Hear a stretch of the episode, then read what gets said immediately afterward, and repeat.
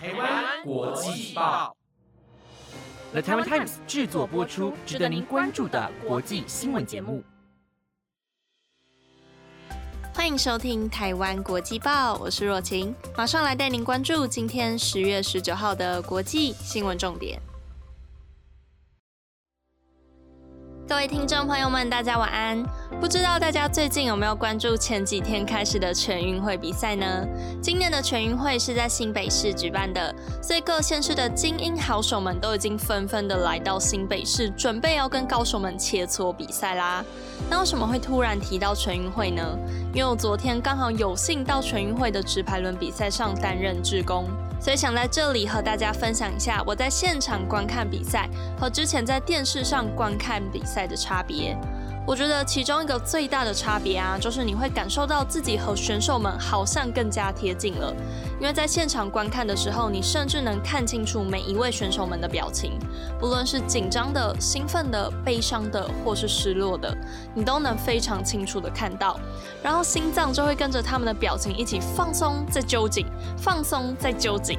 而且啊，不瞒大家所说，当我看到其中一位选手因为被淘汰而开始哭泣的时候，我也跟着不小心红了眼眶，因为那种感觉真的是太真实了，完全能感受到他的不甘还有可惜。所以总体来说啊，我觉得昨天的志工经验是一个很特别的体验，也推荐大家如果之后有机会的话，可以去报名各运动比赛的志工，绝对会让你感受到光是用看电视无法感受到的心情。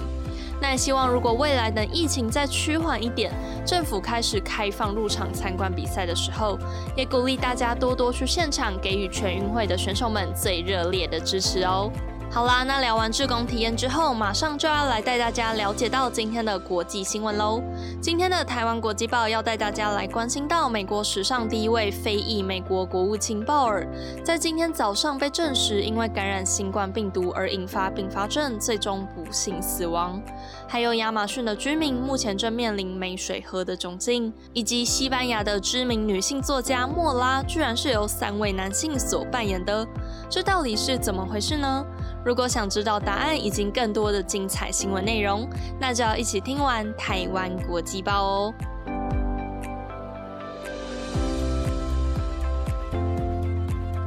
今天的第一则新闻要带您来关心到，曾经担任小布希政府国务卿的鲍尔，虽然先前已经接种了完整的两剂新冠疫苗，但是还是不幸感染了新冠病毒，引发了其他并发症，并在今天早上停止呼吸，享年八十四岁。科林·卢瑟·鲍尔曾经是越战的士兵，在回到美国之后，曾经效力过雷根、老布希、克林顿以及小布希这四位美国总统，担任过国防部参谋、军事学院教官、国安顾问等多个军事头衔，军旅生活非常的丰富，也是美国史上第一次由非裔人士来担任美国国务卿。而鲍尔在一九九六年的时候，甚至考虑挑战成为美国首位的非裔总统。但是因为他的妻子担心他会有人身上的安全，所以最终才打消了念头。但是鲍尔在这些看似辉煌的战绩当中，也曾经犯下过不可磨灭的错误。二零零三年三月，小布希总统率领当时的美国入侵伊拉克，原因是因为认为伊拉克囤积了大量的化学和生物武器，会对世界构成立即的威胁。而当时鲍尔也同意这项说法，赞成出兵伊拉克。但是根据调查发现，这些消息根本就是被扭曲过、子虚乌有的事情。而鲍尔事后也承认，这份报告里充斥着错误，并表示这个错误的污点会永远的跟着自己。但是在很多人心中，鲍尔依然是一个非常值得敬佩的美国士兵。所以在今天鲍尔去世的消息被证实之后，许多美国的历任总统也都发文悼念鲍尔，感谢他对美国的付出，也希望这位忠心的美国官兵一路好走。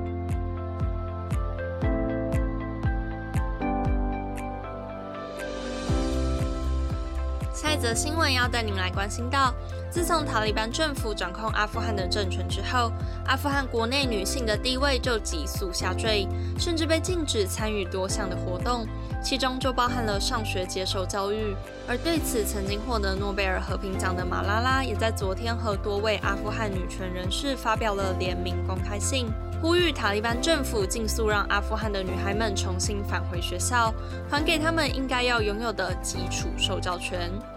塔利班在接手阿富汗政权之后，曾经承诺过会采取比1990年代执政时更柔和的执政方式，并表示会让女性继续接受教育。但是塔利班到目前为止还是不让女性中学生返回学校。虽然塔利班声明，一旦确认校内能严格的实施性别隔离政策之后，就会让女性重新恢复教育。但是外界都慢慢的对于塔利班所做出的承诺失去了信心，非常担心阿富汗女性又会重新被剥夺上学的权利。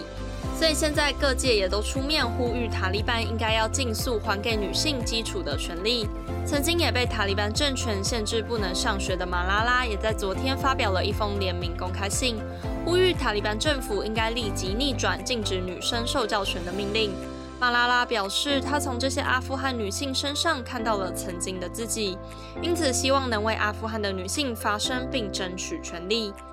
而这份联名的公开信中所伴随的一份请愿书，也已经获得了六十四万多人的签名。这也显示了外界对于阿富汗女性的支持，大家都迫切的希望阿富汗女性们能早日拿回属于自己的基本权利。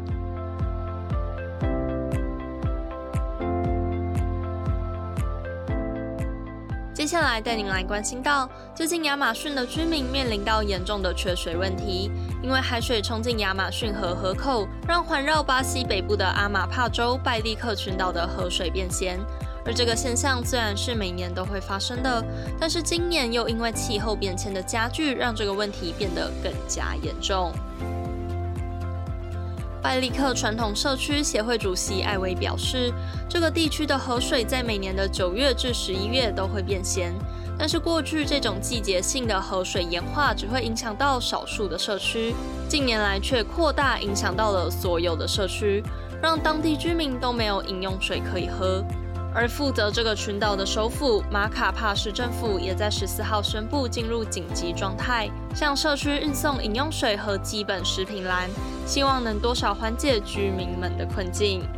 许多拜利克群岛的居民都认为，阿拉爪里河的淤积是导致亚马逊河水盐化的原因。不过，阿马帕联合大学土木工程系的教授古雅表示，极地融化所引起的全球海平面上升，也会让咸水更容易流进河流，以及全球温度上升也会造成蒸发加快，让风将更多的盐从海洋带到大陆。也就是说，气候变迁也是造成亚马逊河水盐化加剧的重要因素之一。有一句成语叫做“牵一发而动全身”，这句话似乎是在形容现在的地球最好的写照。全球的环境问题都是牢牢的牵扯在一起，不论哪个地方的气候有所改变，它所影响到的范围一定会是全世界。所以，要如何减缓全球暖化的问题，真的是现在全部人都应该立刻去思考的议题。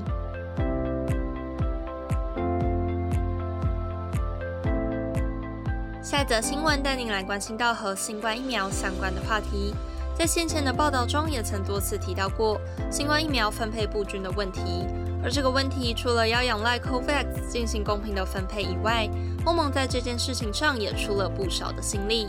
欧盟委员会主席冯德莱恩在昨天表示。欧盟过去十个月一共出口了将近十亿剂的新冠疫苗给各国，并计划再捐赠五亿剂的疫苗，帮助中低收入国家一起度过新冠病毒的难关。目前各国的新冠疫苗接种率相差非常的悬殊，像是美国、新加坡、日本以及多数的欧洲国家都已经有超过半数的人口接种完了两剂新冠疫苗。但是其他资源比较不足的国家，例如阿富汗、埃及、缅甸以及叙利亚等地方，疫苗的接种率都不到百分之十。对此，欧盟委员会主席冯德莱恩表示，欧盟在未来的几个月将会捐赠至少五亿剂的疫苗给最脆弱的国家，并呼吁各国也尽速加入这个行列，一起携手帮助全球人民都可以避免新冠病毒的侵扰，早日回到正常的生活。而除了疫苗以外，欧盟也致力于推广从七月一号以来启用的数位疫苗证明。数位疫苗证明系统可以看到个人的疫苗接种、检测以及染疫后康复等状况。而持有证明者还能免除隔离以及检测，让其他非欧盟会员国的国家也非常的感兴趣。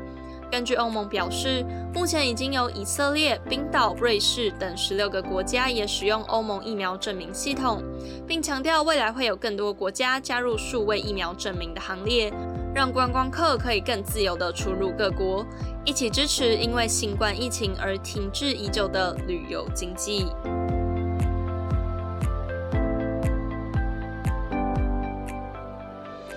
最后一则新闻要带您来关心到西班牙文学奖的消息。许多人在看小说的时候，除了阅读精彩的内容以外，作者栏也是必看的项目之一。因为有些作者会在作者栏那边分享一些关于自己的背景故事，以及写这本书的初衷，让读者能够透过这些资讯更了解作者的理念，拉近两者之间的距离。但是您知道吗？有些作者栏中对于作者的介绍，其实不一定都是真的，很有可能是由编辑或是作者本人捏造出来的。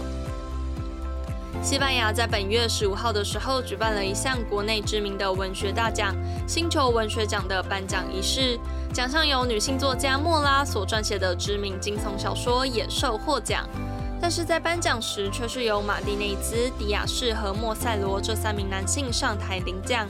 而更让人惊讶的是，这三名男性随后公布，女作家莫拉只是他们虚构出来的人物。实际上，这本书是由他们三个人所写出来的。这个消息让受邀出席颁奖典礼的国王菲利佩六世和王后雷蒂西亚都非常的惊讶，也为西班牙的文坛投下了一颗震撼弹。而这本书在二零二零年的时候，还被某个地区分支的妇女研究会纳入了女性主义阅读精选书单当中。所以，当得知莫拉其实是捏造出来的人物之后，曾经担任妇女研究会的主任，同时也是作者和女性主义的吉梦诺非常的愤怒。他表示，马蒂内兹、迪亚士和莫塞罗以虚假的资讯来吸引消费者，这种做法完全就是个骗子。而外界也猜测，马蒂内兹等人使用女性的名字来写作是一种书籍的行销手法，目的就是为了让书更加的畅销。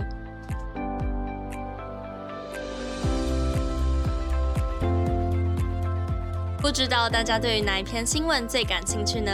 我自己是对于最后一篇那个虚拟作者的新闻很有感触，因为我自己在看到很喜欢的小说，也会开始细查作者的资料，希望能了解写出这么棒作品的大神到底背后有什么故事。所以如果像刚刚播报的新闻一样，原本以为是女性的作者突然变成三个女生，我可能也会傻眼到一个不行，然后大喊 What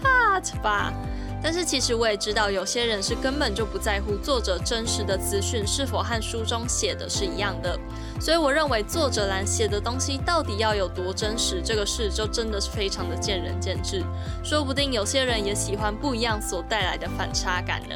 那如果各位听众是这一派的，也欢迎来 Apple Podcast 或是 IG 底下留言跟我分享更多不同的想法哦。好啦，那今天的台湾国际报就暂时告一个段落了，感谢大家的收听。以上的新闻内容皆由了台湾 Times 制作播出，我是若晴，我们下个礼拜日见。